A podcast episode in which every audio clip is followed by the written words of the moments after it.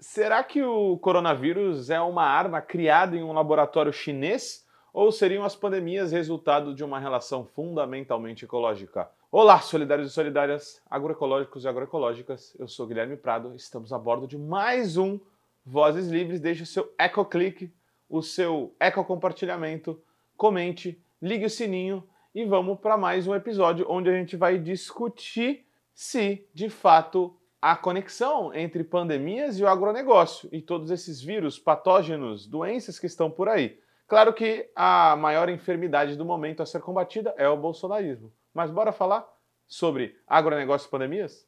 Já existem vários estudos, né? Tem uma carga longa de artigos aí científicos que afirmam que as pandemias da era moderna estão intrinsecamente ligadas ao uso do solo, ao uso da terra de determinadas regiões, seu ecossistema e a como criamos animais para a produção de proteína também. Essa forma de contra-revolução na produção se chama agronegócio. E a gente sabe que o agronegócio é uma forma capitalista de produzir. O agronegócio criou um modelo internacionalizado de produção de comida, de forma que muitas regiões do mundo não produzem nada de comida e outras regiões produzem para vários outros lugares. Mas isso que se postulou como uma saída para a fome do mundo, a globalização da produção de comida, talvez tenha se tornado a raiz de vários problemas. A produção local, né, é, descentralizada de comida, foi gradativamente sendo substituída pela produção de comida por grandes unidades verticalizadas e em larga escala, que geralmente envolve rebanhos enormes de animais, né? Então isso tudo cria um ecossistema aí, digamos assim, do agronegócio. E para quem está nos assistindo, principalmente pelo YouTube, para quem não está, a gente vai descrever. A gente tem uma foto aí que descreve muito bem isso que a gente quer dizer. É, nessa foto a gente tem um galinheiro escuro, com pouca ventilação, com galinhas amontoadas, sem possibilidade de movimentação muito grande pelas galinhas dentro dessas gaiolas. E o que acontece, né? Isso cria é, altos níveis de estresse, né? Deixa as galinhas mais suscetíveis a doenças. As galinhas, por exemplo, não podem ficar levantando as suas asas, e isso também vai criar, por exemplo, possibilidade de fungos e outras doenças é, para elas mesmas. Tudo isso cria um belo cenário para propagação de doenças, né? Como a gente vai deixar claro durante esse episódio, já até citou. Mas tudo isso se soma a uma questão ainda mais séria, que é a questão genética. Geralmente essas galinhas é, não têm muita diversidade genética.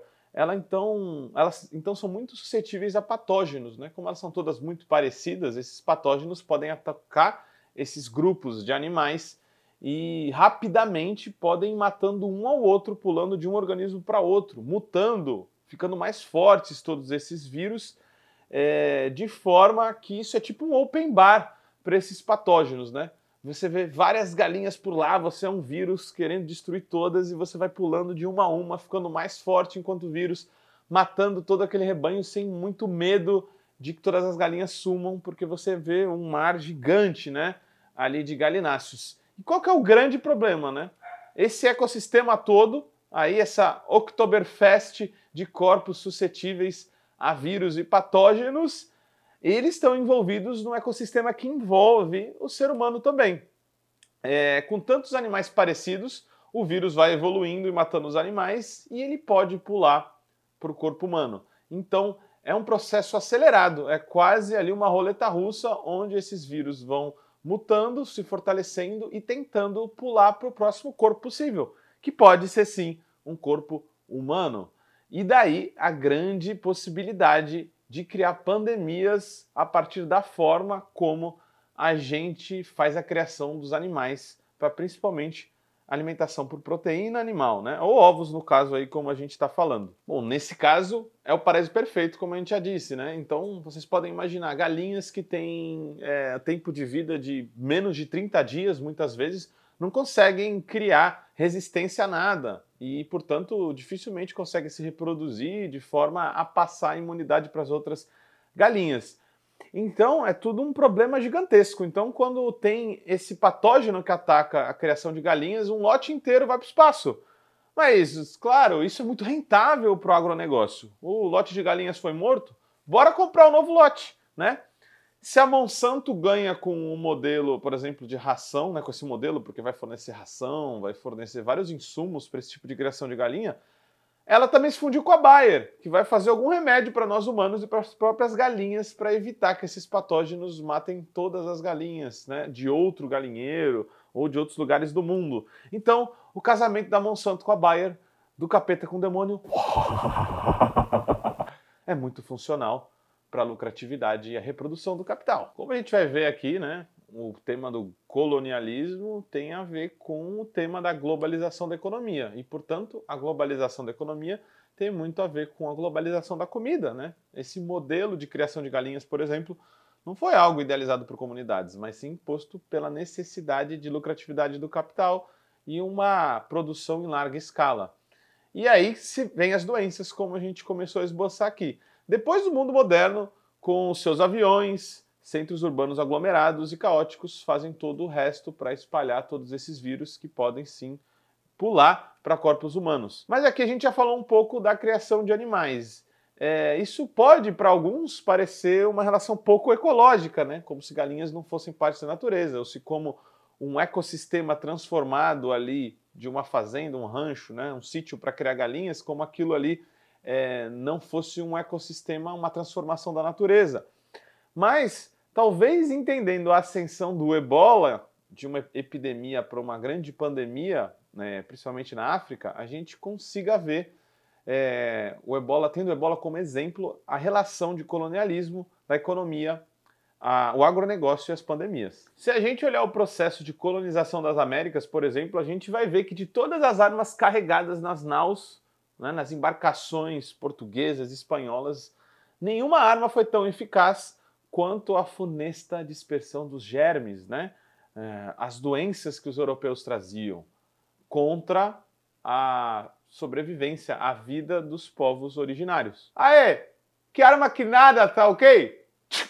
Bora espirrar nesses bandos de indígena aí, entendeu? E já que estamos passando expressamente pelo tema, é, e apesar de não ser o nosso ponto principal, cabe aqui é, uma boa indicação. Né? Para quem não conhece, recomendo muito o livro do Alfred W. Crosby, O Imperialismo Ecológico. Né? Esse livro aponta muito essa questão das doenças, né, das enfermidades, dos vírus, dos patógenos vindo a bordo das naus junto dos europeus e arrebatando de forma avassaladora os indígenas por aqui. Tem estudos que falam que 50% da população indígena, alguns até mais, foi eliminado por causa de vírus, né? Então, com os colonizadores, não vieram só esses vírus, vieram modos estranhos de produzir aos povos do sul, né? Muito estranhos, complexos, diferentes do, dos que aqueles que os povos do sul costumavam usar para produzir sua comida. Principalmente em América Latina e África, por exemplo. E junto desses modos de produção de comida supostamente otimizados, né, supostamente mais eficientes, descobriu-se que não produziam apenas comida, mas que produziam doenças também. É, isso tem muito a ver com a reprodução do ebola. O ebola ficou muito famoso, principalmente em meados de 2013, mas ele tem um antecedente em 1976 que é muito interessante a gente saber. Naquela primeira epidemia, que foi um pouco mais local, 33 mil pessoas teriam sido infectadas e teriam, teríamos a, aí chegado a 14 mil mortes, né? um número bem alto, relativamente bem alto. Quase todos os surtos de ebola até hoje têm alguma relação com o uso da terra, do solo, né, motivada pelo capital. O primeiro surto registrado, né, então, teria sido esse, é, em 1976. E foi em, em Nizara, Sudão, onde uma fábrica financiada pelo capital britânico fiava e tecia o algodão local, o algodão que já começava ali, junto da Revolução Verde, a ser produzido com agrotóxico, com uma produção totalmente capitalista, já com algum grau de mecanização, centralização produtiva. É, e o contexto dessa mudança na produção é o fim da Guerra Civil do Sudão em 1972. A área voltou, acabou voltando a ter uma população muito grande, muito densa, de forma muito brusca novamente, e boa parte da selva local de Nzara foi eliminada para dar espaço ao monocultivo a agricultura de algodão, o que atraiu, claro, os investidores britânicos colonialistas por natureza. Daí, entendeu? A relação colonialismo, agricultura, economia e pandemias, e que esse capital é, britânico foi muito importante para criar um ecossistema fabril ali eh, da produção de algodão. E na fábrica onde foram infectados vários trabalhadores, constatou-se que eles foram submetidos ao convívio constante com morcegos nos arredores ali das fábricas e das plantações de algodão. Os morcegos teriam perdido seu habitat e teriam migrado ali para conseguir chegar perto daquelas novas plantações, daqueles novos monocultivos muito menos complexos, com muito menos biodiversidade e, portanto, com os vírus ansiosos para chegar em qualquer corpo que aparecesse pela sua frente. Mas a parada ia ficar muito mais louca em 2013. 2013 é o ano. Então, 2013, a, a, uma nova epidemia ali que viraria um. É, tem uma grande discussão entre epidemia e pandemia, mas a gente pode afirmar que era uma pandemia porque ela passou para outros é, países né, com alguma força.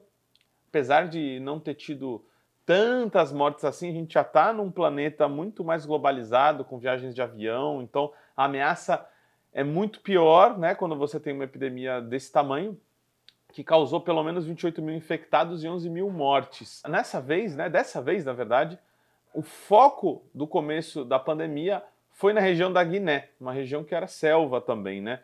Na época, no início da pandemia, foi atribuído, esse início da pandemia foi atribuído a quatro crianças de uma aldeia da região que elas relataram ter brincado e aprisionado um morcego frugívoro, né? Ou seja, que comia frutas, né? E frutos. E ele acabou, esse morcego mais tarde foi reconhecido como sim o portador originário ali do vírus do ebola. É, hoje, graças ao sequenciamento genético, as análises dos anticorpos das pessoas da região também, a gente acabou descobrindo que aquele vírus, né, aquelas cepas já circulavam pela região há mais de 10 anos. Então a gente pode dizer sim que apesar de ter eclodido em 2013, esse episódio, aquele vírus, aquela cepa já estava sendo incubado por causa de um modo de produzir comida, de um modo de trabalhar, de um modo neoliberal é, de organização econômica que estava sendo gestado na região há muito tempo.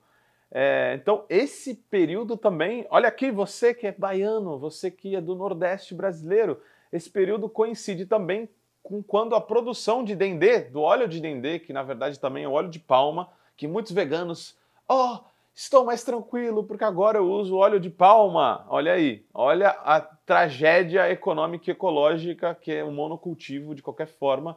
E, a, e mesmo a, a exploração dos animais e o monocultivo tem uma relação muito grande de exploração humana e do meio ambiente, né? Então, atentem-se aqui. Então, foi nesse período que se expande a produção de óleo de dendê, que passou a ter um processo consolidado é, de cercamentos. Lembram da acumulação primitiva do Marx?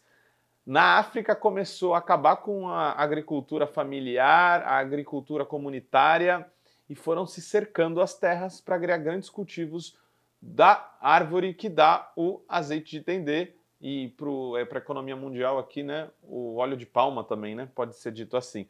Então, as transformações na produção expandiram o campo de interação humano e morcego, pelo qual o vírus atravessava. Então, o que quer dizer? Se antes esses morcegos eles estavam em ambientes muito complexos, como selvas e florestas, e eles interagiam por lá, e os vírus podiam pular para uma árvore, podiam pular para um sapo, agora as florestas em que eles habitavam e o fim das agroflorestas dos camponeses também né, se alia a isso.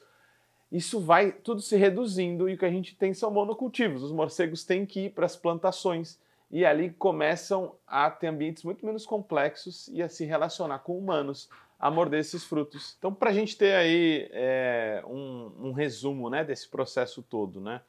a ascensão do colonialismo econômico que impõe um modo de produzir muito específico capitalista, né, imposto de fora, faz com que a agrofloresta ali do, das pessoas originárias daquela região, daquelas regiões da África, começam, comecem a ter sua geografia ali atacada e transformada. Então as florestas perdem espaços para os monocultivos. Os morcegos tem que migrar e para lugares que estão cada vez mais, é, menos complexos, né? É, e mais povoados por seres humanos, começam a morder aquelas frutas, começam a dar uma urinada também, sim. Tem evidências que mostram que a urina dos morcegos também podem ter ajudado nesse processo de contaminação. E isso tudo vira um ecossistema perfeito para a propagação de vírus como o ebola. O muito doido disso tudo é que a gente hoje pensa no coronavírus e já foi um, um, uma coisa surreal, sendo que em alguns lugares a taxa de letalidade chegou a 1% e isso já foi um absurdo, né?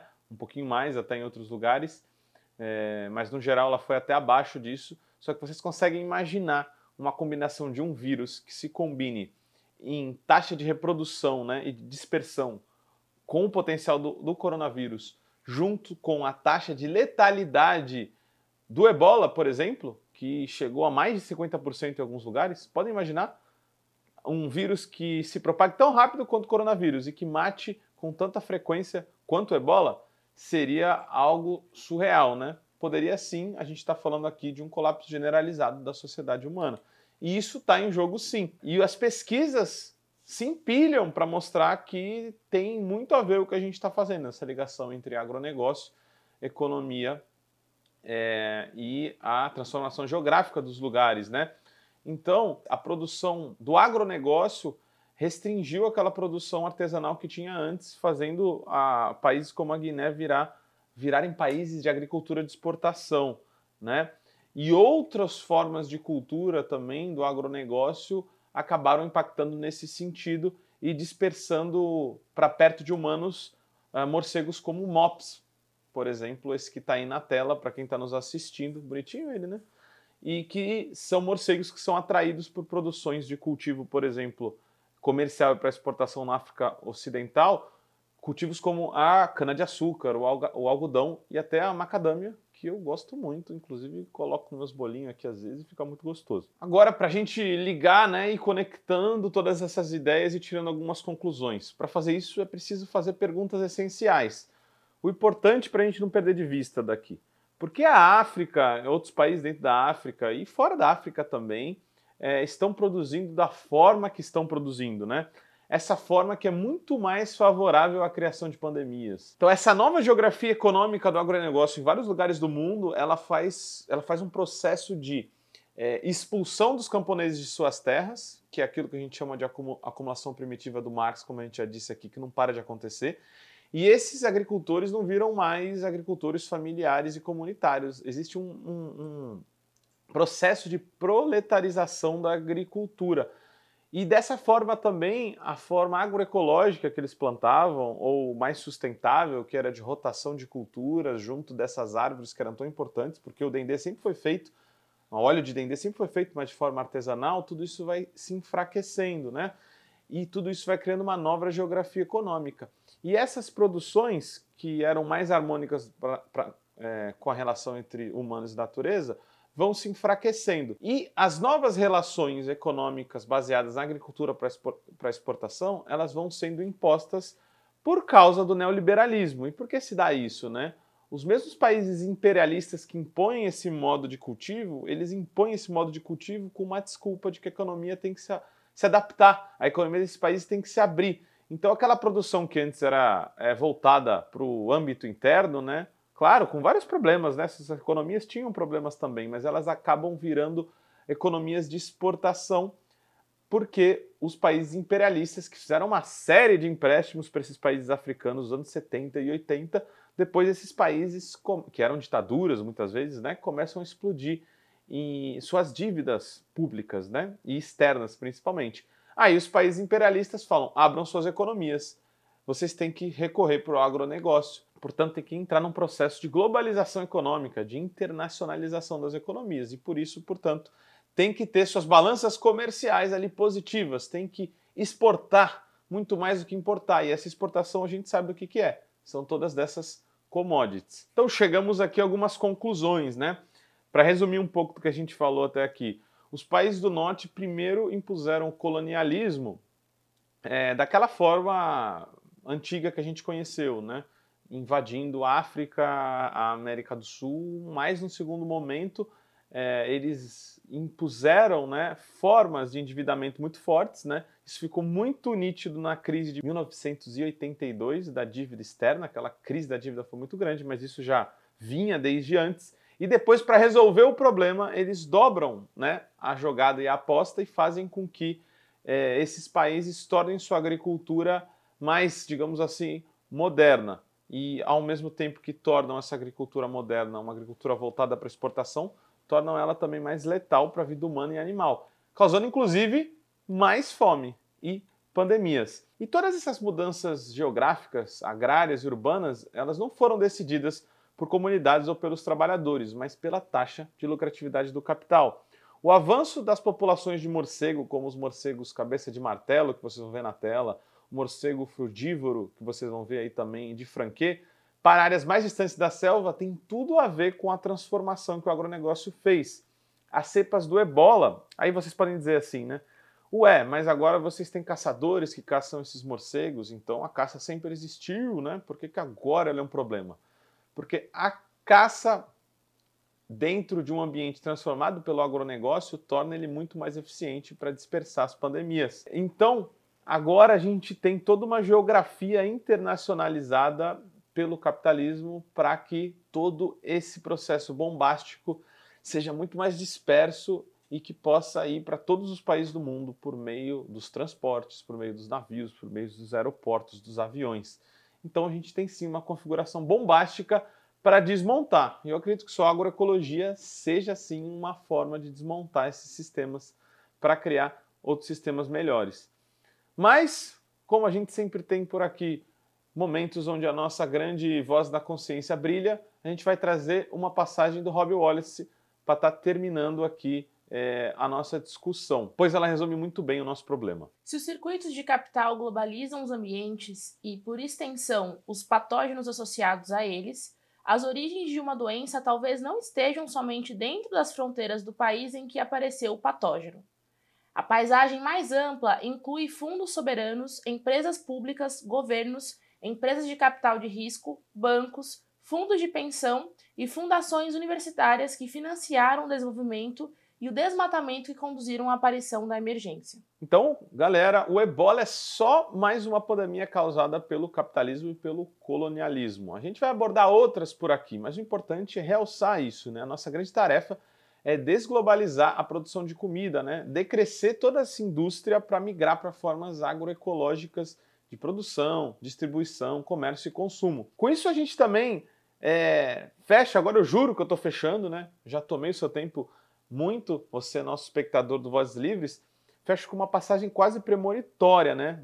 Uma premonição dita muito antes do coronavírus, né? Da Covid-19 aparecer por aí, né? Ela foi dita em 2013 por um autor que eu gosto muito, né? O autor do, da teoria do sistema mundo, Immanuel Wallerstein. Por lá ele já anunciava que as pandemias poderiam ser sim um problema para o capitalismo, né? inclusive para o fim do capitalismo, mas que isso, claro, podia trazer sistemas ainda piores que eles. Então vamos acabar aí com o nosso grande Wallenstein, nosso episódio de hoje. Há, porém, três imponderáveis no processo de transição sistêmica. Estes são três fenômenos cujas raízes estão nos desenvolvimentos históricos do sistema mundo moderno e que podem explodir de alguma forma nos próximos 20 a 40 anos de uma maneira extremamente destrutiva, com consequências muito incertas para a luta política mundial. Esses três imponderáveis são as mudanças climáticas, as pandemias e a guerra nuclear.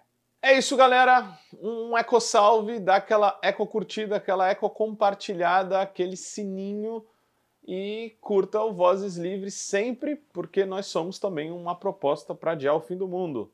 Viram que essa citação disse que a gente está por aí, né? Então, bora salvar o planeta e assistir o Vozes Livres sempre. Eco salve, galera! Como todo trabalho independente, esse podcast pode estar por um Trix, ops, um Pix, ou melhor, um Tris, sem o apoio solidário de seus ouvintes. Portanto, se você já se divertiu conosco, se enriqueceu, se informou, ou se fomos apenas um passatempo para você, nos ajude para que continuemos existindo. Sem financiamento, sem independência. Portanto, ajude o Vozes Livres se tiver consciência. Isso pode ser feito pelo nosso Apoia-se barra podcast Vozes Livres ou pelo Pix, pelo e-mail podcastvozeslivres.gmail.com, escrevendo no assunto a palavra Vozes. Nos acompanhe nas redes sociais, arroba Livrescop e arroba Livres Produtos do Bem. O Vozes Livres é um podcast realizado pela Rede Livres e financiado pelo Sindicato dos Químicos Unificados de Campinas e Região e pela Federação dos Trabalhadores do Ramo Químico do Estado de São Paulo. Produzido coletivamente por Guilherme Prado, Vitória Felipe e pelo coletivo Orvalho Filmes, composto por Eduardo Ferreira, Gaspar Lourenço e Guilherme Bonfim.